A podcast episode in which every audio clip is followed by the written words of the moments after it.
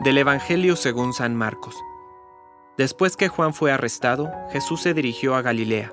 Allí proclamaba la buena noticia de Dios, diciendo, El tiempo se ha cumplido, el reino de Dios está cerca, conviértanse y crean en la buena noticia. Mientras iba por la orilla del mar de Galilea, vio a Simón y a su hermano Andrés, que echaban las redes en el agua, porque eran pescadores. Jesús les dijo, Síganme, y yo los haré pescadores de hombres. Inmediatamente ellos dejaron sus redes y lo siguieron. Y avanzando un poco, vio a Santiago, hijo de Zebedeo, y a su hermano Juan, que estaban también en su barca arreglando las redes.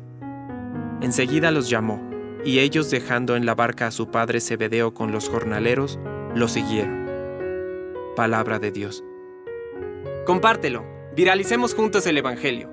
Permite que el Espíritu Santo encienda tu corazón.